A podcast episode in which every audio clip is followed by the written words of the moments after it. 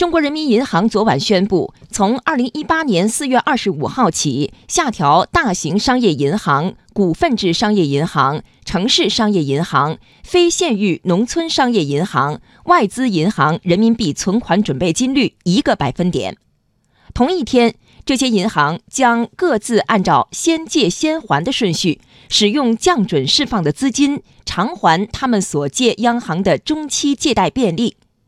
央行这次降准透露出哪些信息？来听值班编辑王建帆的梳理。央行表示，这一方面可以增加长期资金供应，银行资金成本将降低；置换中期借贷便利，使商业银行付息成本减少，有利于降低企业融资成本。另一方面，释放了四千亿元增量资金，增加了小微企业贷款的低成本资金来源。央行强调。稳健中性的货币政策取向保持不变。